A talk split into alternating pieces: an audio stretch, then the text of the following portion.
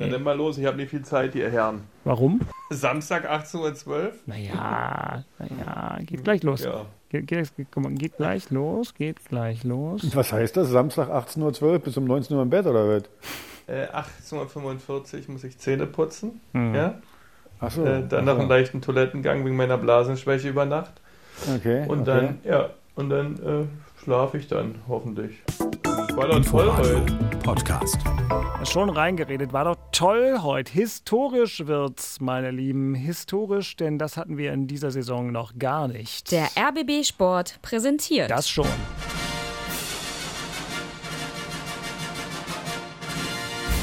Christian Beek und Axel Kruse in Hauptstadtderby, der Berliner Bundesliga-Podcast. Mit freundlicher Unterstützung von Inforadio vom RBB.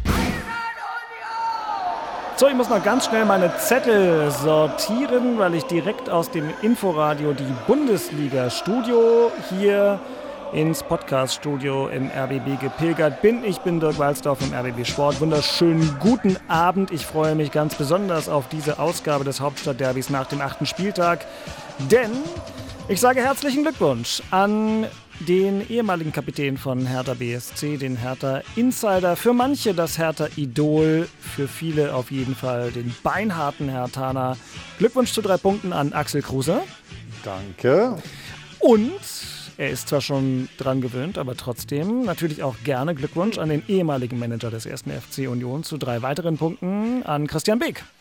Ja, vielen Dank und schönen guten Abend. Und Glückwunsch an uns alle, denn dass es das in Anführungszeichen historische ist, ist das erste Mal in dieser Saison, wie der Kaiser sagen würde, dass es drei Punkte für beide Berliner Vereine gibt. Denn natürlich haben die Köpenicker das so gestaltet, dass die beiden einzigen Male, wo Hertha bisher Dreier eingefahren hat, dann Union nicht gewonnen hat. Und dieses Mal also ist es alles so gekommen, wie es nur die kühnsten Optimisten vorherzusagen gewagt haben, mit einem Heimsieg von Union, okay, kann man mal machen, gegen den Champions League-Teilnehmer und mit einem Auswärtssieg von Hertha in Frankfurt. Bevor wir die analysieren, äh, Männer, gibt es irgendwelche elementaren Dinge, die wir noch besprechen müssen? Christian hatte eben noch irgendwas über seine Schlafgewohnheiten am Wochenende kurz im Vorlauf zu Protokoll gegeben.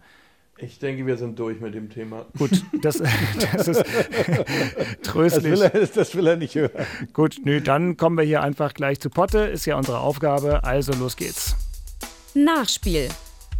Es begab sich aber zu der Zeit, dass ein Gebot von Hertha BSC ausging, allen widrigen Umständen zu trotzen und trotz des plötzlichen Verlusts des äh, Vorsitzenden der Geschäftsführung, trotz einer Missstimmung zwischen Verein und Investor und trotz einer insgesamt doch relativ überschaubar bisher anmutenden Leistungsfähigkeit der Mannschaft man antreten wollen würde, um in Hessen bei Eintracht Frankfurt einfach mal drei Punkte mitzunehmen, obwohl die Frankfurter zuletzt den FC Bayern München geschlagen hatten.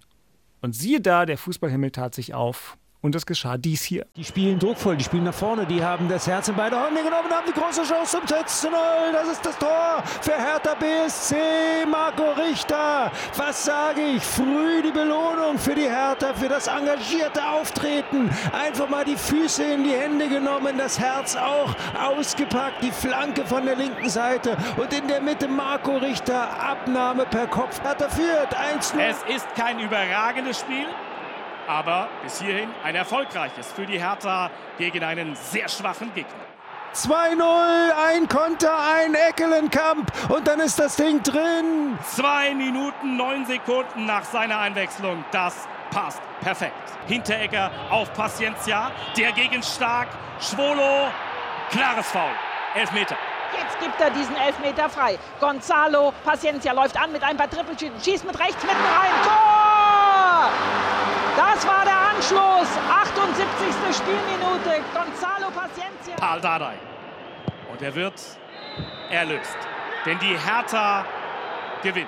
Ich freue mich für die Jungs, aber auch für, für das Trainerteam, dass wir heute wirklich die beste Leistung gebracht haben in der Saison bis jetzt. drängt sich die Frage auf, wie Axel Kruse auf seiner in diesem Podcast schon oft zitierten Couch in Kleinmachnow dieses kleine Fußballmirakel erstens miterlebt und zweitens überstanden hat.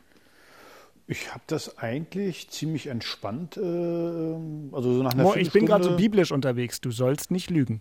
Äh, nee, wirklich. Also äh, ich muss ganz ehrlich sagen, ich wurde von Minute zu Minute eigentlich ähm, ja, sicherer. Wo ich noch mal ein bisschen geschwitzt habe, war nach der dummen Aktion von Schwolo, äh, da noch mal dann äh, einen Elfmeter zu kriegen und dann mit einmal kommen die noch mal zum 2-1 ran, weil man muss ja mal fairer sagen, aus dem Spiel heraus hatte Eintracht Frankfurt fast gar nichts äh, an, an, an Torschancen. Ich finde, das war eine rundum gelungene Leistung. Manchmal habe ich so das Gefühl, dass Paul uns zugehört hat vor zwei Wochen, weil ich Hat finde, er. sie haben alle, ja, oder sie haben alles das gemacht, was wir Ja. gesagt haben. Die hinten vernünftige Viererkette, dann vorne attackieren, Darida auf die Zehen gestellt, nicht weil er so tolle Pässe spielt, sondern weil er wunderbar anläuft, weil er viele Bälle erkämpft, weil er den Räume zuläuft. Also unheimlich viele gute Sachen gemacht, die wir die ganze Zeit hier schon besprochen haben.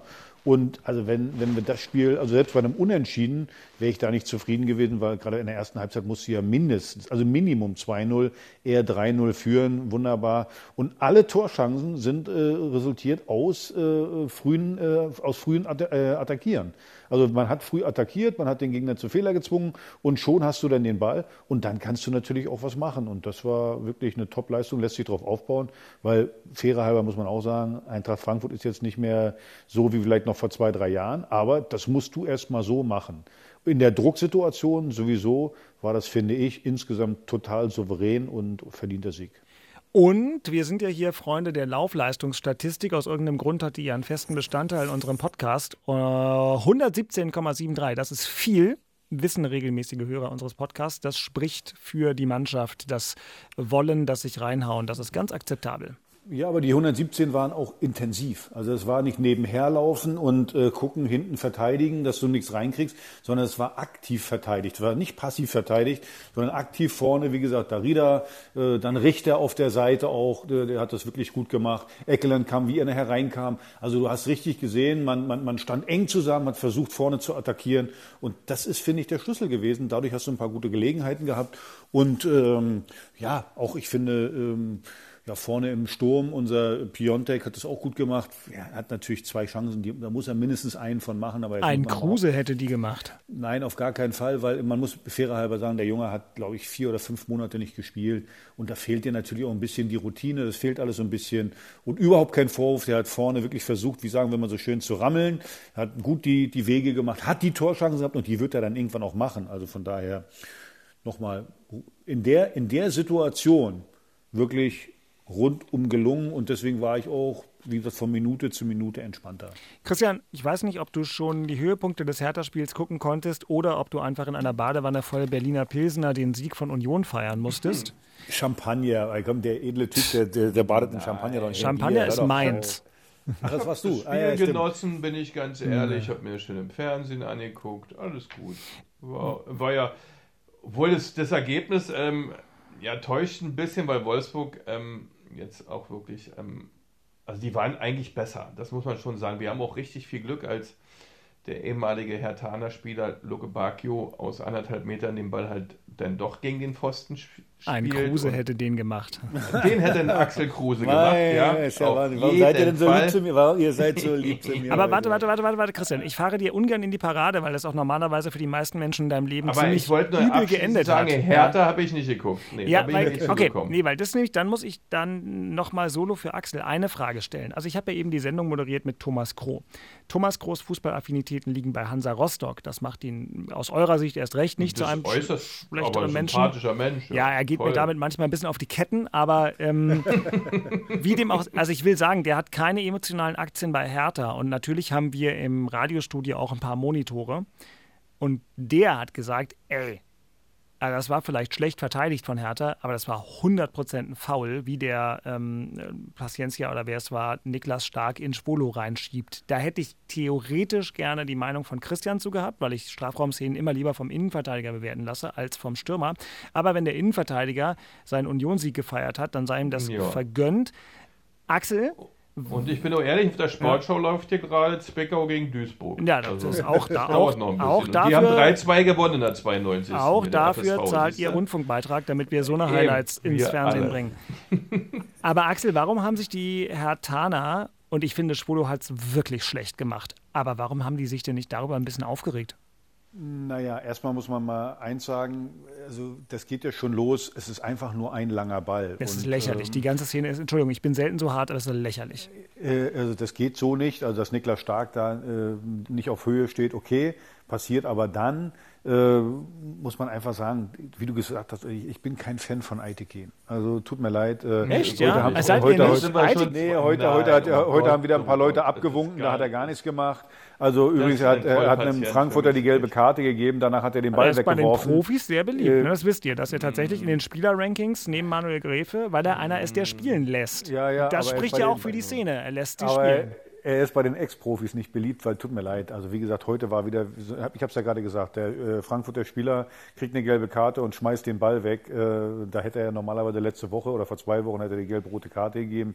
So, also er muss mal dann auch eine Linie finden. Aber was ja viel wichtiger ist, ist ja, wozu ist denn da jemand im Keller? Na weil also, da will ich ja drauf hinaus. Es ist doch schlichtweg und ergreifend ein Foul. Er hat mit beiden Händen ihn in Schwolo reingestoßen. Sonst wäre das gar nicht passiert. Und deswegen ist das ein klares Foul. Trotzdem, wenn der eben nicht pfeift, dann musst du versuchen, das äh, so, so zu klären, dass du, dass du da kein Gegentor kriegst. Das war natürlich von, von Spolo, das kann er so nicht machen. Tut mir ja, leid. Genau. Trotz des Fouls. Aber eigentlich hätte er Glück haben müssen. Und äh, Aitekin hätte sich das angucken müssen und hätte dann klar gesehen, dass es ein klares Foul war. Ich gebe dir ja recht, es ist ja, es wäre bitter geworden, wenn das 1-0 gestanden hätte und das dann das als 1-1 gewesen wäre oder irgendwie sowas. Dann, dann hätte ja, ich jetzt wahrscheinlich hier, ja. dann hätte ich einen hochroten Kopf und würde hier wahrscheinlich äh, nicht, nichts Druckreifes von mir geben. Ja, aber aber ich so wundere mich, dass die sich alle, das war meine Frage tatsächlich, warum regen die sich denn dann normalerweise, also ich weiß, ist es völlig, vielleicht bin ich auch noch auf Adrenalin aus der Sendung, das ist ja sonst nicht meine Rolle hier zu zündeln, aber da denke ich mir, wenn die Mannschaft da Alarm macht, wenn die irgendwie das Spiel verzögert, wenn die ein bisschen rumnerven, dass die dann auch dem Keller quasi die Chance geben, nochmal reinzugucken. Die Hertaner haben das einfach hingenommen. Also Dirk, äh, ganz ehrlich, der Einzige, der es hätte vielleicht diskutieren müssen, der es auch gemerkt hat und gesehen hat, die anderen haben das gar nicht gesehen, war Niklas Stark. Ja. Weil der wurde ja da reingestoßen, die Klar. anderen haben das gar nicht. Die anderen sehen das gar nicht, weil die standen so eng beieinander. Okay, dann eben dass er, mit, er, er wäre derjenige gewesen, der hätte protestieren oh, müssen. Und Schwolo. Äh, na, ich glaube, Schwolo war so auf den Ball fixiert, dass der das auch nicht gemerkt hat, äh, dass der ihn von hinten geschubst hat. Der hat das, glaube ich, auch nicht. Der hat das zwar gemerkt, dass er in den reingefallen ist, aber okay. der, hat nicht, der hat nicht gemerkt, dass äh, der geschubst wurde. Aber nochmal, es war trotzdem genügend Zeit und übrigens bei jedem Elfmeter überprüft man vorher auch nochmal oder ja, überprüfen ja, ja. die ja im Keller. Und dann kann ich immer sagen, übrigens, lieber Herr Eitekin, das war jetzt ein Foul, guck dir das nochmal an, aber Du, lass uns darüber nicht reden, weil nee. äh, es war einfach äh, 2-1 gewonnen. Mehr als verdienter Sieg. Also es war auch nicht glücklich, nein, das war top, top, top verdient. Und deswegen pff, kurzes Durchatmen. Das denke ich auch. Ja. Das ist unfassbar. Wir müssen keine Trainerdiskussion führen. Wie schön ist das nee, denn? wir müssen auch ja, keine ja, Einstellungs- oder Zweikampf oder oh, Abstandsdiskussionen führen oder Laufleistung oder Wille oder so ein Kram. Nee, es war heute bei Hertha 1A, was das betrifft. Siehst du? So mhm. schön kann Fußball sein. Ist doch herrlich. Und ähm, nächste Woche geht es dann weiter gegen Borussia Mönchengladbach. Aber da kommen wir noch zu. Na dann hören wir doch mal rein, wie sich der erste FC Union geschlagen hat. Prächtig. Tor der alten Försterei, das 1 zu 0 für die Gastgeber. 49. Minute. Taiwo Avoni. Der Nigerianer mit seinem sechsten Saisontreffer 1 zu 0. Querpass von Genki Haraguchi am Strafraum in den Lauf von Taiwo Avoni. Der setzt sich durch mit dem linken Fuß durch die Beine des herausstürmenden Kuhn Castill. Tor in Berlin für den ersten FC Union Berlin. Geraldo Becker, der eingewechselte per Kopf. Einen Moment haben sie alle gezögert, weil nicht sicher war, ob der Ball vollumfänglich die Linie überschritten hat. Das 2 zu 0 für den ersten FC Union. Ich glaube, ein ausgeglichenes äh, Spiel. Wir waren äh, ja, effizienter äh, wie Wolfsburg. Und wenn du effizient bist, ja, dann äh, kannst du Spiele gewinnen. Also Christian, in der Endabrechnung ist ja klar, ihr habt schon wieder gewonnen, wie auch immer mhm. das bei euch funktioniert. Aber im klaren Unterschied zur Leistung von Hertha, ich habe nach dem Spiel mit Lars Becker im Inforadio ein Gespräch geführt und habe ihn gefragt, was denn auch verdient. Und da hat Lars so mhm. ganz herrlich gesagt, heute hat nicht die bessere Mannschaft gewonnen, sondern, ich habe es aufgeschrieben, heute hat die, ja, ist jetzt auch kein Geniestreich von Lars, aber er hat halt recht, nee. die effektivere Mannschaft gewonnen, Richtig. aber wirklich nicht die bessere. So sieht's aus. Ja, muss man so zusammenfassen. Ja, es war echt ein schwieriges Spiel für uns. Ähm, wir waren zwar im Spiel, also hat es jetzt kein Thema mit Laufleistung, Bereitschaft oder äh, taktischen Ausrichtungen. Es lief halt nicht viel zusammen. Ja, wir hatten eine relativ große Fehlerquote, wir hatten nach vorne keine richtige Durchsetzung. Ähm, haben aber auch nichts zugelassen, bis auf die eine Szene, wo äh, halt äh, Luko Bacchio wirklich aus anderthalb Meter gegen Pfosten schießt. Aber im Spiel waren wir nicht. Wolfsburg hat mehr vom Spiel gehabt, viel intensiver im Spiel nach vorne, wollte sich mehr Chancen herausspielen. Das haben wir alles nicht richtig hinbekommen, weil es äh, an der Genauigkeit auch fehlte, dann auch an der Durchsetzung. Und Wolfsburg, muss man auch ganz klar sagen, ist jetzt ja auch nicht irgendwie Fallobst, ja, die sind Fünfter oder waren Fünfter. Waren, ist jetzt jemand anders Fünfter. waren Fünfter und, und, und, haben echt ein gutes Spiel abgeliefert, ja, haben auch eine Top-Mannschaft. Äh, und das hat man dann schon gemerkt, ähm, dass wir echt Mühe hatten, da zwischenzeitlich ähm, auch immer die Balance zu halten, dass da nicht unser Tor halt zu oft und zu intensiv bespielt wird von den Wolfsburgern. Aber das haben wir super hingekriegt und schlussendlich ähm, hat dann Urs Fischer wahrscheinlich in der Halbzeit wieder die richtigen Worte gefunden, weil dann wurde es ein bisschen besser. Man stand näher, macht das 1-0, äh, hinten raus dann das 2-0, aber Wolfsburg war dann trotzdem auch wieder mehr im Spiel, mehr Ballbesitz, mehr eine Aktivität in der Offensive. Ähm, das sah auch besser aus, das wirkt auch besser von Wolfsburg, aber ich bin ganz ehrlich, das interessiert hinten raus natürlich gar keinen mehr, weil hast das Spiel 2-0 gewonnen, hast vielleicht ein bisschen mehr Glück und warst nicht ganz so gut wie die Wolfsburger. Aber schlussendlich drei Punkte, 2-0 gewonnen 11.000 Leute im Stadion ähm, aufgrund der Entscheidung des Vereins. Also insgesamt ähm, war es ein cooler Nachmittag, drei Punkte, ganz klar, ja. Also alle happy.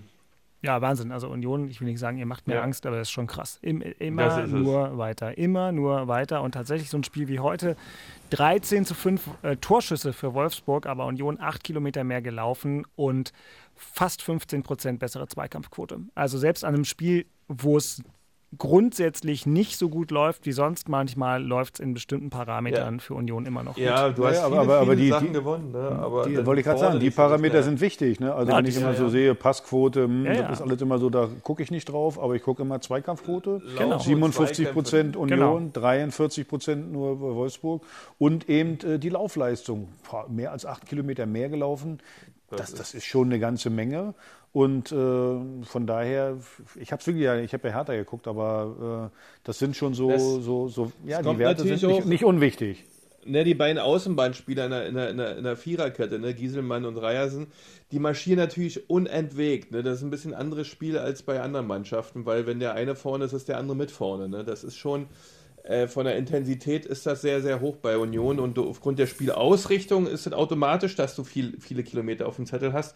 Bist allerdings dann auch immer, wenn sich alle so in den Ding mit nach vorne und nach hinten äh, einmischen, sage ich jetzt mal salopp. Ähm, natürlich auch immer in den Situationen in der personellen Überzahl, dass hier halt wenig passiert, dass der Gegner halt wenig dazu kommt, daraus auch noch ähm, ähm, irgendwelche Vorteile zu ziehen oder Tore zu schießen oder was auch immer. Also das machen sie schon gut. Also das ist echt äh, heute wieder, ähm, also ist, es ist ja. einfach sehr stabil Aber gespielt. ihr habt Bicke, auch, Bicke, ja? Bicke, du hast ja gesagt, also äh, ein bisschen Glück gehabt und also ihr habt weiterhin ja. den Papst in der Tasche, wie in den vergangenen Saisons auch so, war der Papst in der Tasche. Bis dann die Derbys kamen, dann ist der Papst zu uns rübergewandert. Also von Na, dann schauen gut. wir mal, was da noch so Na gut, also der Papst, ich habe ja heute schon die Bibel zitiert und so, aber beim Papst äh, bin ich dann doch nicht so ganz dabei. Aber, ähm, ja, falscher Verein. Aber äh, um Gottes Willen, Freunde der Ökumene. Ja? Ich habe nichts gegen Katholiken. Ähm, aber, Christian, man muss ihm auch mhm. sagen, von wegen Glück, deswegen, da wollte ich nochmal ganz kurz drauf. Also, wenn Kuhn Castells hatte gerade in der vergangenen Saison sehr, sehr viele Tage, an denen lässt er keinen von den beiden durch, muss man auch sagen. Ja, den zweiten vor allem. Ja, den zweiten vor allem und den ersten hat er auch. Der geht ja durch die Beine, also macht er eine, eine gute Bewegung, aber geht ihm durch die Beine. Und na gut, ich will eine Aufstellungsfrage stellen an dich und auch noch eine an Axel. Also Glückwunsch an Urs Meier. Hat er wieder mal einen äh, Offensivspieler eingewechselt, der dann auch ein Tor macht mit Becker, auch wenn da jetzt Kuhn Castells vielleicht nicht so super aus war. Trotzdem Trimmel, zweite Mal in Folge ähm, auf der Bank. Klar, der hat mit Österreich äh, gespielt. Trotzdem ist das wackelt der in deiner Wahrnehmung irgendwie? Puh, ja, das habe ich auch mitbekommen. Allerdings hat Urs Fischer dieselbe Truppe wieder aufs Feld geschickt, was mhm. er eigentlich sonst nie macht.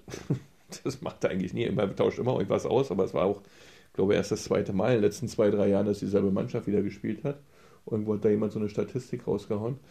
Ähm, Aber ich glaube, bei Trimmel, klar, der hat ein gewisses Alter, es sind sehr, sehr viele Spiele. Ja, Nationalspieler ist er auch noch. Äh, Spielen Donnerstag bei Feyenoord Rotterdam, da wird es wahrscheinlich wieder einen Wechsel geben.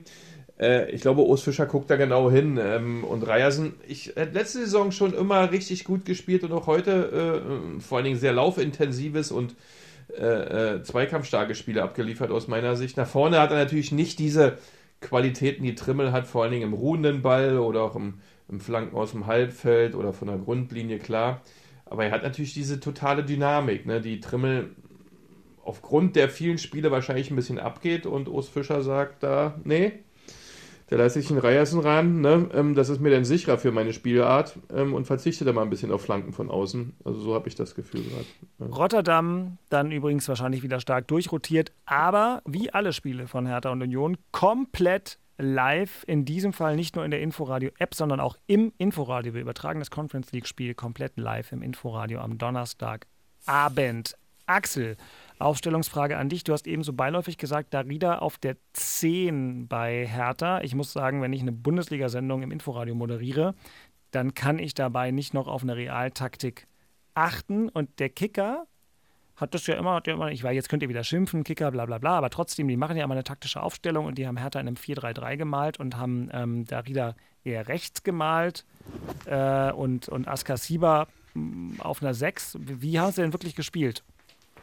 Also das war entweder ein 4-1-4-1 äh, oder ein 4-2-3-1, würde ich es eher sehen. Ich würde es als 4-2-3-1 ah, okay. gesehen haben, weil deswegen vorne war äh, Piontek drin, äh, über die rechte Seite hat äh, Richter gespielt, dahinter Darida so ein bisschen, äh, linke Seite Maxi Mittelstädt und äh, dann äh, Askar Schieber genau, und, Serda äh, und Askar Schieber, ja. ja. so ein bisschen. Serda war ja. etwas der offensivere von denen. Links hinten hat dann Platte gespielt, der übrigens ein gutes Spiel gemacht hat. Äh, ähm, auf der rechten Seite hat Pekarik, ja, ja, Pekarik genau, gespielt, genau. Innenverteidigung Niklas Stark und ja. Boyata. Ich glaube, es war ein 4-2-3-1, mhm. von mir aus auch noch ein 4-1-4-1, kannst du auch noch nehmen. Aber das Entscheidende ist, wie, wie interpretiere ich das Ganze? Selbst wenn ich eine Dreierkette spiele, äh, äh, kann ich trotzdem, äh, manche spielen dann als Fünferkette und manche bleiben eine Dreierkette. Die spielen dann hinten drei mit drei Leuten Mann gegen Mann und verteidigen nach vorne. Du musst versuchen, aus meiner Sicht im, im modernen Fußball nach vorne zu verteidigen, weil einfach von hinten, wenn du hinten den Ball gewinnst, ganz schön, wunderbar, stehst hinten drin, aber dann ist der Weg ganz, ganz weit, um dann Tor zu machen. Wenn du aber weiter vorne attackierst, den Gegner zu Fehlern zwingst, ihm übrigens den Spielaufbau nicht so leicht machst, die schlechtesten Spieler, entschuldige äh, Beke, äh, in den Mannschaften sind meistens die Verteidiger. Also technisch gesehen. Also muss ich versuchen, die als, als Pressingopfer zu nutzen, um dann früh einen Ball zu erkämpfen, dass die vielleicht versuchen, sich rauszuspielen, aber die haben Druck, dann gewinnst du den Ball und dann kannst du äh, äh Tore machen. So, und, du, und, und wie gesagt, selbst wenn du kein Tor machst, hältst du den Gegner ja weit vom Strafraum weg. Das ist ja auch ein Vorteil. Und das haben sie heute gemacht. Und da ist egal, welche, welche Formation. Aber äh, lieber Kicker, tut mir leid, das war es nicht. Der beste Mann des Fachmagazins ist leider dann auch verstorben. Das muss man ganz ehrlich sagen. Das war wirklich ein großer Holzschuh. Äh, wirklich ein ja. richtig großer. Äh, äh, aber was da rumrennt an Journalistenteam für ein Fachmagazin arbeiten, okay. Ja, ich wollte noch ganz kurz was zur Union eigentlich sagen. Bitte, ähm, gerne. So weil, viel Zeit weil, muss äh, immer sein. Dirk, äh, wenn du sagst, Castells muss beide halten. Äh, nee, ich sag Castells war letztes Jahr so gut, dass er an vielen Tagen beide gehalten hätte. Naja, gut, aber wenn ein Stürmer völlig frei vom Torwart ist, und übrigens, das war, das Tor habe ich gesehen, das war sehr gut durchgespielt, also ja, schön durchgesteckt zur Avonie, richtig schöner Spielzug, und dann stehst du frei vom Tor, dann kannst du es aussuchen. Wenn, äh, ja, klar, jetzt kann man sagen, muss die Beine zumachen, dann spielt er eben am Bein Beim vorbei. Ersten, okay, aber das zweite. Sag, nee, pass auf, äh, nicht mich falsch verstehen an der Stelle. Das Einzige, wo ich so ein ganz bisschen, ich weiß, ihr könnt mich hier immer als Vollleihen und sonst wie Patienten beschimpfen. aber mit, das macht ja Spaß. Ja, nur zu. Aber mit Torwartspiel habe ich mich wirklich mein Leben lang beschäftigt und ich sage nur, Kohn Castells war letztes Jahr einer der Gründe, warum Wolfsburg in die Champions League gekommen ist, weil der zum das Teil stimmt. überragend gespielt hat. Alles, was ich gesagt habe, ist, dass Kohn Castells im letzten Jahr ganz viele Spiele gehabt hätte, wo er beide pariert. Und zwar, weil er so ein guter Torwart ist. Heißt nicht, dass er an beiden Toren Schuld hat. Aber es ist ein bisschen wie bei Manuel Neuer, nimmst du ja auch nicht die Maßstäbe Nein, von Lauf irgendeinem hat er Torwart. jetzt nicht so den richtigen, da hast ne? du recht. So, das also, also von, bei, beim, beim, ersten Tor, beim ersten Tor von äh, als Stürmer, von zehn Situationen musst du da neun machen. Genau. So. Und wenn der Torwart mehr als äh, äh, einen hält, ist er ganz groß, aber meistens hält er den, nicht mehr als einen. Also von daher deswegen, also habe ich Ja, nicht so, ja. aber egal. Ich finde, das wie gesagt war ein schöner Spielzug, weil das Tor habe ich gesehen. Und Ja, es war top. gesagt. Absolut. oder? Das war, das war gut gemacht, fand ich jedenfalls. Keine Frage. Und natürlich muss man am Ende nochmal festhalten, beide Vereine haben auf ihre jeweilige Art und Weise heute vieles sehr gut gemacht. Und dann können wir uns doch einfach mal freuen und vielleicht auch die Analyse an diesem Punkt bewenden lassen und jetzt mal kurz in die Themen gehen. Und meine Güte, Das Thema in Charlottenburg. ist ja alles nicht so einfach mit euch, Axel. Aber äh, Ja. es ist, ist natürlich äh, die, diese schwierige Situation. Also Carsten Schmidt tritt aus persönlichen Gründen zurück, weil ähm, er tatsächlich schwerwiegende persönliche Gründe hat. Das hat er auch versucht in einer Pressekonferenz nochmal sehr deutlich zu machen.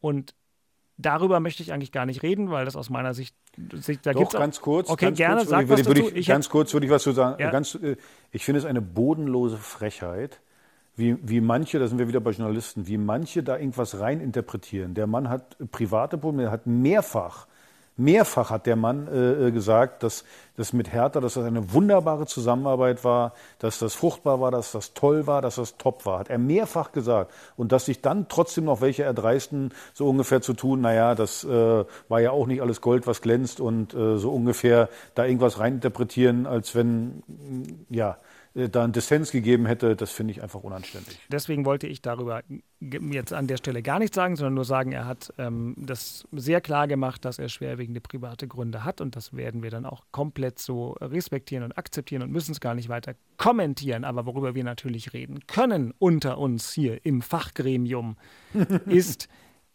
was bedeutet das für Hertha? Und wir sind jetzt nicht die Ersten, die darüber geredet haben, aber wir haben ja immer besondere Perspektiven, denn Axel kennt handelnde Personen und Christian war selbst vor einigen Jahren noch Handelnder in solchen Bereichen. Also Hertha stellt sich ganz bewusst vor einem guten Jahr, also Schmidts Verpflichtung wurde ja schon vor mehr als einem Jahr bekannt gegeben und dann dauerte es bis Dezember, bis er anfing, stellt sich ganz bewusst professionalisiert so auf mit einem CEO, mit einem Vorsitzenden der Geschäftsführung.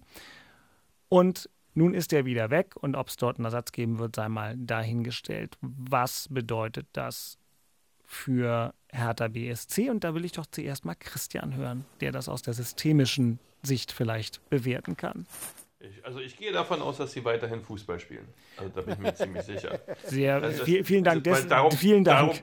Darum, also darum geht es ja schlussendlich auch immer. Ja. Äh, die Struktur da drüber, okay, da hat jetzt, ähm, hat, ich gehe mal davon aus, dass da auch natürlich eine Idee dahinter stand, beziehungsweise auch ein richtiger Plan dahinter stand, das in die nächsten Jahre auf, mit dieser Struktur auch zu führen und weiterzuentwickeln und äh, entsprechende sportliche Ziele sich daraus dann auch ähm, abbilden. Äh, da muss man, wird man äh, wahrscheinlich sich jetzt hinsetzen, das analysieren, was können wir tun, und, um diesen Weg weiterzugehen. Wollen wir das mit zwei Geschäftsführern Schiller Bobic machen oder möchte man noch einen, drüber setzen und, und das System wiederherstellen? Klar, ähm, ähm, die Fragen werden sicherlich da sein, aber ob man so leicht so einen Mann, der wirklich ähm, eine hohe Qualität äh, hat, der Schmidt, äh, so in der Form für so ein Projekt mit diesem Ding zu finden, das ist ja immer die große Herausforderung äh, für diese Jobs. Äh, das müssen ja auch Leute können und die muss es ja auch geben. Äh, und die gibt es natürlich nicht im Kühlregal. Und demzufolge ähm, hat man da aber auch aus meiner Sicht jetzt keine Not und auch keinen Druck, ähm, da schnellstens was zu machen, was bei diesen Positionen sowieso nichts hilft. Äh, und dann wird Hertha sich sicherlich da umschauen, ob man das wieder so aufstellen kann. Ja, weil das ist ja nicht nur ein Wollen, sondern ob es der Markt auch hergibt. Und äh, dann wird man sehen, aber grundsätzlich glaube ich nicht, dass da jetzt irgendwas verrutscht oder die Projekte, die angenommen wurden, die internen Analysen, äh, die kann man ja weiterführen, ähm, weil da waren ja auch Menschen dran beteiligt, das zu erarbeiten. Das hat ja nicht Herr Schmidt alleine gemacht, das geht auch gar nicht. Ähm, und daher glaube ich nicht, dass da irgendwas verrutscht. Äh, man muss sich dann nur die Frage stellen, ob man es strukturell, personalstrukturell nochmal so aufstellt oder ob man es so lässt. Aber das wird ja die Zeit dann bringen. Also ist meine Meinung aus der Ferne. Also, also Beke, du hast alles äh, komplett richtig gesagt. Erstens, äh, kurzfristig wirst du ja gar keinen neuen Mann finden, von der Qualität sowieso nicht. Äh, außerdem kam das ja für, für Hertha auch äh, mehr als überraschend. Und zum Zweiten würde ich vielleicht mal einen Punkt bringen. Du hast ja gesagt, da gab es Menschen, die dahinter gearbeitet haben. Im Fußball ist das ja manchmal auch so. Dass dann mit einmal sich einer da im Hintergrund entwickelt hat und vielleicht äh, kann man das ganze Thema im eigenen Stall lösen. Also man löst es ja jetzt sowieso erstmal, indem man die Themen an, an Ingo Schiller und an, äh, an Freddy Bobic äh, äh weitergibt, die, die vorher Carsten Schmidt hatte. Oder die, an die wird dann berichtet, aber da gibt's ja Abteilungsleiter, Direktorenebene und die berichten jetzt an, an die beiden Geschäftsführer. Aber vielleicht ist einer von den Direktoren, der sich dann entwickelt und äh, alle sagen, hey, boah, der hat das jetzt so toll gemacht dann äh, haben wir einen eigenen Stall. Kann sich ja auch entwickeln, wenn man da draußen keinen findet. Man muss ja nicht immer nach außen suchen. Manchmal ja. kann man auch in, im eigenen Wohnzimmer mal gucken, ob man da eine hübsche Vase hat. Und, ähm, ja, der war gut. Ja, ja da muss man ja nicht unbedingt eine neue Ist Paul eine neue Keuter eine Vase? Der ist ja schon in der Geschäftsführung. Der saß heute beim Spiel die ganze Zeit sehr präsent neben Freddy Bobic. Ach, ich, ich, ich will da ja, gar keinen... ja Freddy äh, wieder alleine gesessen. Also so, komm. Wollte gerade sagen, ja. Also ich will da... Ich will damit, gesessen, Mensch. Ich will, damit, ich will da gar keinen irgendwie, äh, äh, sagen wir, nach vorne schieben. Das muss sich ja erstmal entwickeln. Das muss man ja sehen dann. Also ich glaube, Freddy und, und, und, und Ingo Schiller und Werner Gegenbauer, die müssen das beobachten. Wie wird das im Moment aufgefangen? Und dann sieht man, okay, kann das einer aus dem eigenen Stall lösen, das Problem?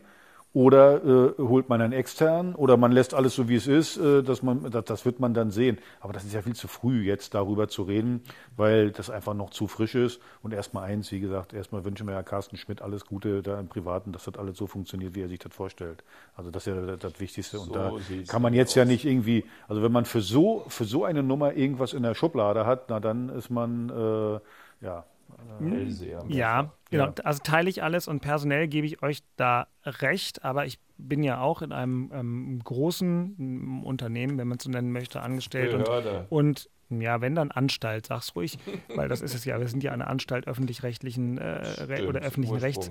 Ähm, aber es gibt ja Organigramme und Strukturen, die ja auch theoretisch unabhängig von Personen ähm, erdacht sind. Christian, das wird ja in deinem Unternehmen genauso sein. Wenn das jetzt einer deiner Leitenden an. So, eben, ja. ne? Und deswegen ist halt die Frage, ob Hertha an dieser neu geschaffenen Struktur festhält oder nicht, aber wir werden es heute du, nicht Organigramme, die können wöchentlich umgemalt werden. Ich weiß, also ich habe in meinem Leben auch schon viele hinter mir. Das, also das, darauf lege ich auch nicht mehr so viel Wert. Dann gibt es halt Montag eins, vielleicht gibt es nächste Woche Montag wieder eins. Na naja, gut, also aber trotzdem halt sozusagen eine Tätigkeitsbeschreibung, eine Rollenbeschreibung. Aber man braucht schon so einen kleinen strukturellen Fahrplan, der ist immer wichtig. Genau, ja. dann werden wir mal gucken, was Schaffner Bobic äh, und Zugführer Gegenbauer und andere dort ähm, sich ja. ausdenken und machen und wir werden das weiter verfolgen. Worüber wir jetzt heute nicht mehr in Extenso reden, aber ich hoffe, ihr, liebe Hörerinnen und Hörer, habt es mitbekommen.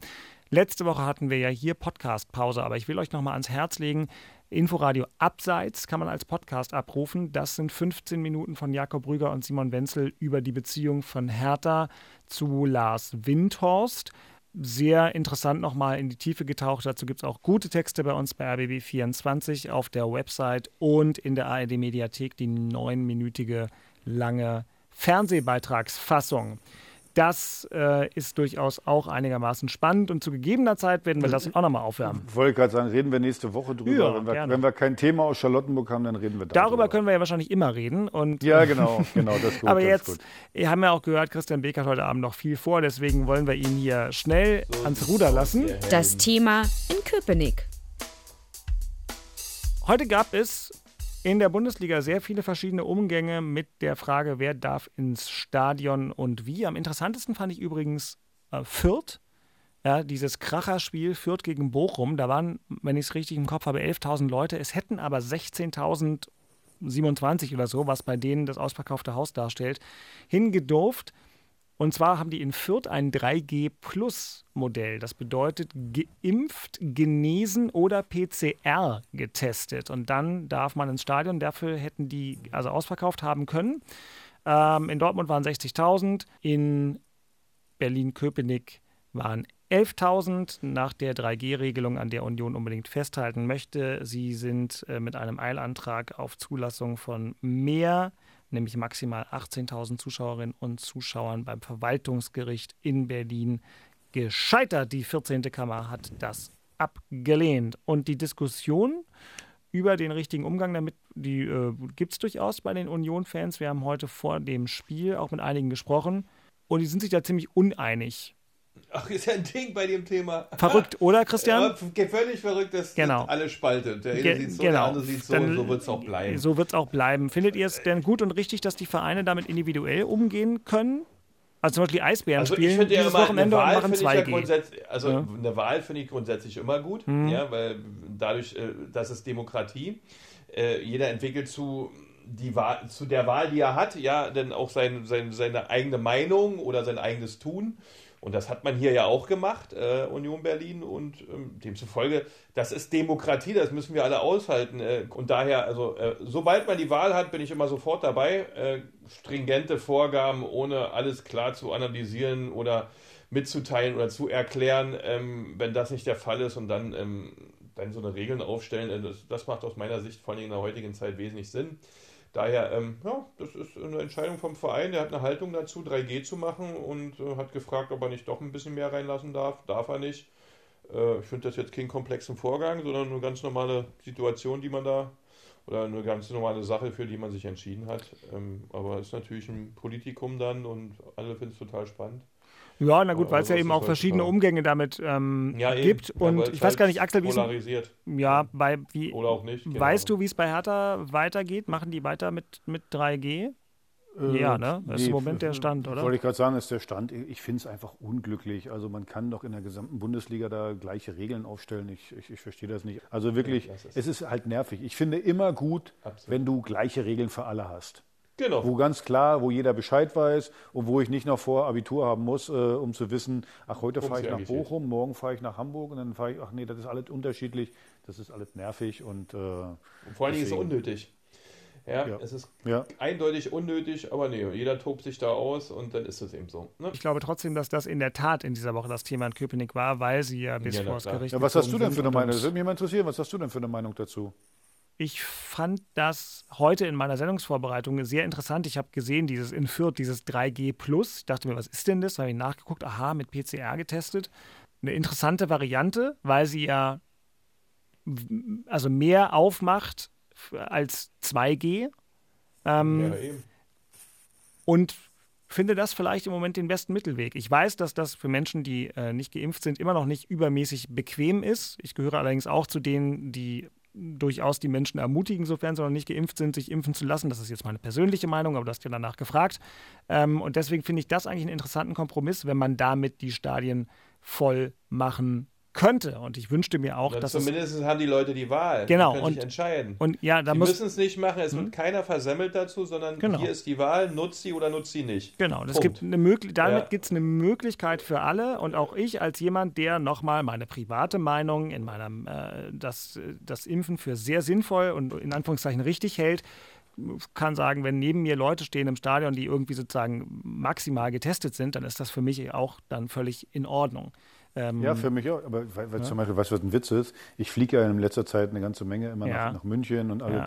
wo ich immer, das kontrolliert kein Mensch. Ja, das ist ich habe es jetzt rausgefunden, woran es liegt, Axel. Das ist bei den Handgepäcksreisen. Tatsächlich, ich habe es auch einmal gedacht, das gibt's doch gar nicht. Du hast einen Inlandsflug in Deutschland, aber in dem Moment, wo du Gepäck eincheckst, wirst du kontrolliert. Es ist ja auch ein Fehler im System. Ich weiß das zufällig deswegen, weil ich gerade heute Leute zum Flughafen gebracht habe, die in die Herbstferien geflogen sind und da nochmal hinterher war, weil ich neulich eine Reise mit Handgepäck gemacht habe, wo ich auch fliegen musste und wo ich dachte, das gibt's doch gar nicht. Denn Kein Mensch hat dieses Zertifikat von mir sehen wollen. Ja, und das, die Leute stehen bei der, bei der Kontrolle, bei der, bei der Flugkontrolle, äh, also Sicherheitskontrolle, stehen die Leute äh, äh, dicht an dicht. Äh, da ist interessiert Ja. kein Menschen da. Und wird keiner kontrolliert. Ich weiß nicht, wer da im Flugzeug rumlungert. Und das, äh, Ich fahre jede Woche zweimal Zug. Wir reden, ich will ja nicht beginnen. Ich könnte hier jede Woche, könnte ich eine Viertelstunde Geschichten von der Deutschen Bahn erzählen. Lasst uns einfach was anderes besprechen. Okay, Es ist hast es gewonnen. echt nicht wert. Achtung, nicht wert. Achtung, hier kommt der Knopf. Ja, Axel. Herr der Woche. Oh, schwierig. Wenn die Mannschaft gewinnt, wirst du ja wohl einen Herr Tana der Woche haben. Ja, ich habe eigentlich, äh, ja, ich habe eigentlich Eckelenkamp genommen, weil er uns schon zum zweiten Mal jetzt äh, im Prinzip äh, äh, gerettet hat. Er hat das äh, Siegtor gemacht oder das 2-0, was nach, am Ende das Siegtor war. Gegen Fürth hat er uns auch schon gerettet. Ich finde, äh, so, so mag ich eigentlich Spieler. Der will ja immer spielen. Der ist ja unheimlich ehrgeizig und sitzt aber trotzdem erstmal auf der Bank. kommt dann rein, macht dann gleich ein Tor, versucht auch wirklich da, da sich einzusetzen äh, fürs Team. Und deswegen nehme ich ihn heute mal, weil er, ich glaube, an dem werden wir noch eine ganze Menge Freude haben. Irgendwann wird er auch äh, ständig von Beginn an spielen. Ich glaube, was ich vorhin über Darida gesagt habe, Darida ist, glaube ich, der, der, wenn er auf 10 spielt, der bessere Zuläufer, der, der defensiv mehr Stabilität bringt.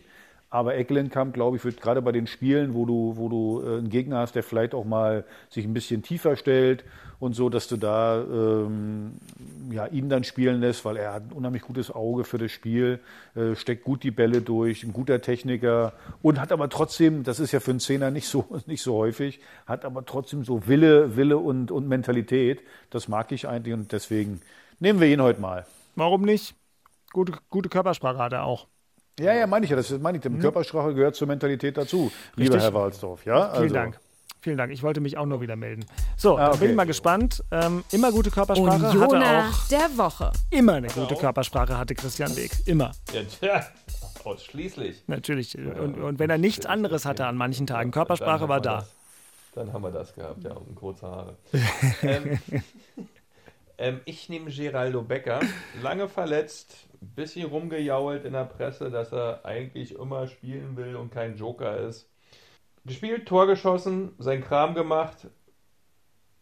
Und da muss ich sagen, dass in der heutigen Zeit meistens sind die Jungs dann immer ein bisschen verschwunden oder woanders unterwegs und ähm, bringen dann nichts mehr auf die Platte, wenn sie sich beschwert haben. Äh, vor allen Dingen über die Beschwerden kann man es ja nicht sagen oder sich mal geäußert haben. Ja, ähm, aber das hat er gut gemacht. Der hat auch äh, in den zehn Minuten, wo er unterwegs war heute, wirklich, ähm, oder Viertelstunde war es, glaube ich, ähm, sein Zeug gemacht, gute Spiele geliefert, ein Tor geschossen. Und wenn jemand so lange ähm, da nicht gespielt hat, dann auch sich noch ein bisschen in der Öffentlichkeit, was ja heute sowieso grundsätzlich verpönt ist, äh, noch geäußert hat und dann Tor macht und so ein Spiel hinlegt, äh, beziehungsweise so eine Leistung bringt in der kurzen Zeit, ja, da ziehe ich einen Hut vor und das ist für mich dann ein Unioner der Woche. Äh, kurze Rückfrage von mir. Längste Verletzungspause, die ihr beide jemals hattet? Also so, so, so im laufenden Betrieb? Raus, sechs Monate? Mein Kreuz, Kreuzbandriss, ja. ja. Sechs Monate Kreuzbandriss. Und du, Aki? Immer alles kaputt, aber trotzdem? Äh, ich habe mich noch mal rangekämpft, nachdem ich meine Patellasehne gerissen hatte. Und äh, das war, glaube ich, auch vier Monate, fünf Monate, irgendwie sowas um den Dreh. Und wie ich ist, muss, ja? Ich muss gerade lachen bei euch. In der, ich gucke gerade nebenbei Sportschau. Ja, und ist Icke, Icke Hessler macht jetzt, ja. macht jetzt Werbung für, für Haartransplantation oder was ist das? Ich muss so gerade so lachen. Da ist er. Herr Medik. Für Haartransplantation. Ey, Ach du Scheiße. oh mein Gott. Irgendwie. Oh Gott, oh Gott, oh Gott, oh Gott. Ah, siehst du, äh, Dirk, wir beide, die, wir beide könnten das vielleicht auch mal machen. Werbung für Haartransplantation? nee. also. nee. nee. Lass Ike Hessler weg, der ist Weltmeister, über den reden wir lieber nicht. Ja, okay. Entschuldigung, Entschuldigung. Ich hab, ich, Nein. Ich, wir schweifen ab, Entschuldigung. Wir, so, ich wollte noch von euch, weil das finden wir ja dann doch immer einigermaßen interessant. Was denn ist, wenn man wieder zurückkommt auf Wie Platz, das ist, genau, wenn du so lange raus warst. Ich habe immer so ein paar Tage Rhythmus, brauchte ich ich bin nicht gleich wieder voll. Es ist so nach vier, sechs Wochen Urlaub oder hier, das ging, ich brauche immer Rhythmus. Das hat bei mir ein bisschen gedauert. Also von einer Sekunde angezündet und dann gleich wieder im Fußballrhythmus war ich nie. Also das bei mir war das so, grob motorisch. So, bei mir war das so, das erste Spiel war meistens richtig geil. So, wo du hast richtig, und dann fällst du danach in ein Loch. Dann, dann fällst mhm. du richtig so, wo du, wo du dann merkst, oh, so, also musst dich dann da wieder rauskämpfen, da brauchst du Spielminuten dafür. Das ist ja das Gleiche, was, was manche nicht verstehen. Du kannst ja auch im Training so viel ackern, wie du willst. Diese, diese Spielkondition ja, ist noch was anderes. Also ich habe manchmal ja. wieder nach einer Verletzung, hast du wirklich trainiert wie ein Tier und dann kamst du wieder und nach, nach den ersten zehn Minuten hast du eine hochrote Bombe gehabt dann. ja, so, so, wo du, was, was so, also brauchst du ein bisschen äh, ja. ja. Stabilität dann da drin, ein paar Minuten oder, oder ein paar Spiele, wo du dann reinkommst. Also meistens ist so, erstes Spiel super, dann hast du so drei Spiele, wo du dich irgendwie durchbeißen musst und dann bist du wieder im Rhythmus. Siehst du, so ist das mit den großen Sportlern. Ja, schön. Und Geraldo Becker hat das also gleich äh, mit einem Tor gekrönt und den Titel des Unioners der Woche abgeräumt. Sehr zu Recht. Herzlichen Glückwunsch. Und damit äh, haben wir nur noch Vorspiel. Den Blick in die kommende Woche, der wird für Christian schwieriger als. Nee, der ist für euch beide schwierig, fällt mir gerade ein. Denn die Gegner eurer beiden Vereine spielen gerade gegeneinander. Wir wissen also noch gar nicht, in welcher Verfasstheit sie dann ähm, den jeweiligen Berliner Club beglücken werden. Aber im Moment ist es so, dass in der Fußball-Bundesliga, da ihr die Sportschau guckt, guckt ihr ja nicht nebenbei auch noch Pay-TV. Ich weiß tatsächlich echt nicht mehr, welches, welcher Sender das 1830-Spiel hat. Ich glaube, Sky ist mir auch völlig egal. 1-0 für Stuttgart. Ja, das, den Ticker habe ich nebenbei auch an. Also Stuttgart führt in Gladbach 1-0, aber wir sind ja Mitte der ersten Hälfte, deswegen weiß keiner, was dabei rauskommt. Deswegen müssen wir auf der Meta-Ebene. Ich gucke keinen Fußball, ich gucke hier Ike Hessler, habe ich hier. Ja, ja ich auch. auch also, ähm, Samstag 18.30 Hertha BSC gegen Borussia Mönchengladbach. Immerhin ist die Chance gut, dass es rund um dieses Spiel und vielleicht auch bei einer knappen Niederlage keine Trainerdiskussion geben wird. Das ist ja schon mal ein Fortschritt, Axel. Absolut. Und äh, übrigens muss man auch mal ein Lob an Freddy aussprechen, wie cool er bleibt. Ich meine, er hat natürlich auch Druck, wenn man so medial, äh, äh, da hört man ja immer wieder, auch, auch manchmal auf Fankreisen und so, ja, wir brauchen einen neuen Trainer, ist ja immer schnell äh, mit dabei. Aber Freddy ist da ziemlich cool und äh, hat da auch nach dem letzten Spiel keine Luft richtig reingelassen. Also das auch mal als Lob an, an, an Freddy. Und ja, wenn es jetzt so bleibt bei dem Ergebnis, dann ist das der 12. gegen den 13. Gladbach hat auch nur 10 Punkte. Wir haben 9 Punkte. Nach der Saison bisher hat man ja so das Gefühl, dass, dass wir desaströs äh, gespielt haben, aber trotzdem eben 9 Punkte. Das ist ja okay. Und äh, wäre ganz gut, wenn man da mal einen Heimsieg landen könnte. Und ich sag mal so, wenn du so spielst wie heute, dann äh, mache ich mir wirklich wenig Gedanken. Zumindest wird das dann ein totales äh, Spiel auf Augenhöhe. Und äh, ja, freue mich drauf.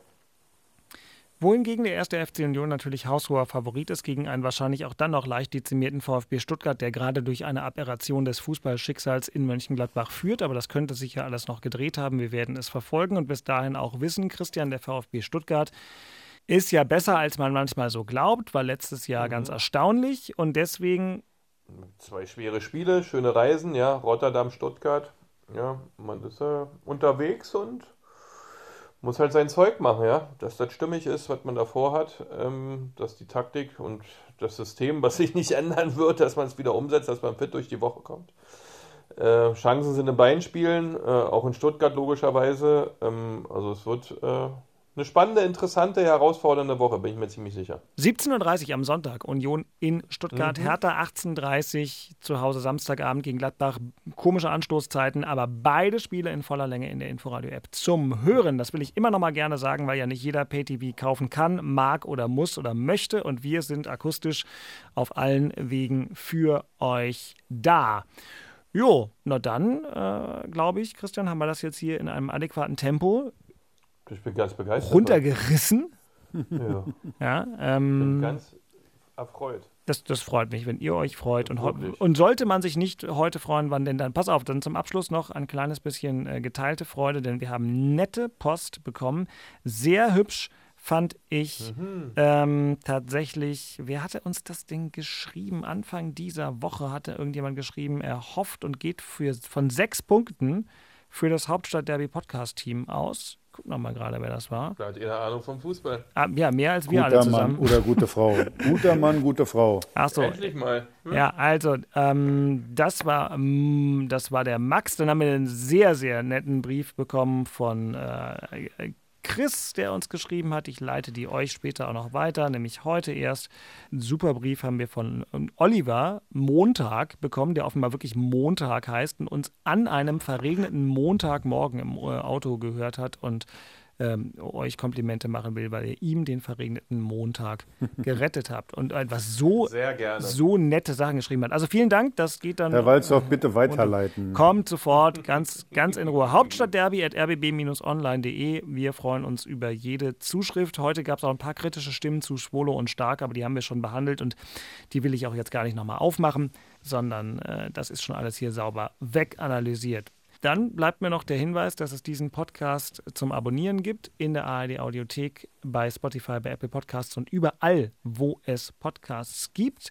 Dass es bewegt Bild, also Video von Hertha und Union ab Montag 0 Uhr in der ARD Mediathek und auf sportschau.de gibt. Und einen habe ich noch, wenn ihr bei Facebook seid, empfehle ich euch mal unsere Facebook-Seite RBB Sport, wo wir auch dauernd über Fußball-Dinge publizieren und manchmal sogar schöne Zitate von Axel und Christian in die Welt hauen, die dann auch dort durchaus wahrgenommen werden. Hat einer von euch noch irgendwie ein schönes Sprüchlein zu meinen ganzen Sprüchlein? Ich habe meine Blumenvase gebracht heute. Das ist richtig, du hast die Blumenvase gebracht. Normalerweise geht Axel jetzt immer auf Toilette, aber das lässt er heute auch. Nee, nee, heute nicht. Ich will heute, nee, heute machen wir es Das, nicht. da bin ich nee, dir dankbar. Meistens versuche ich es nämlich diskret rauszuschneiden. Das Ähm, sollst du doch nicht. Ja, Würde ich sagen, Ja. anständigen Sonntag allen, ne? Und, äh, schönen Sonntag, schöne Woche, guten Appetit. Nächste Woche müssen wir dann, uah, da müssen wir mal gucken, wann wir aufzeichnen. Diese blöden Anstoßzeiten von Union. Christian, wieso müsst ihr in diesem vermaledeiten Europapokal spielen? Das macht alles viel weil wir schwieriger. So, ein toller Fußballverein sind mit Ah. so einer tollen Fußballmannschaft. Deswegen Richtig. ist das Du meinst Pseudo-Europapokal, meinst du doch, oder? Ach, der ist doch super. Ach, komm mir doch mal auf. Also wir haben da die ganze Zeit drüber gehetzt und jetzt sollen wir das noch gut finden? Also Nee, nicht euer na, Ernst. aber ich bin ja immer, ich bin Ich ja. finde es so dolle, aber das ist halt so, ne? Aber komm, Zu das ist viel doch, alles. ja, aber ist doch jetzt in Rotterdam, das ist doch bestimmt super. Ja, das ist unstrittig. Ist doch schön. Ja. In diesem Sinne, herzlichen Glückwunsch an alle. Beteiligten. Sechs Punkte für Schönes Berlin. Wochenende. Schönes Wochenende und tschüss. Danke, bis dann. Haut rein, ihr Säcke. Tschüss. Ciao, ciao, tschüss, tschüss. Das waren Christian Beek und Axel Kruse in Hauptstadtderby, der Berliner Bundesliga-Podcast. Eine Produktion vom RBB Sport mit freundlicher Unterstützung von Inforadio, dem einzigen Radioprogramm in der Hauptstadt, das bei jedem Bundesligaspiel live dabei ist. Inforadio Podcast.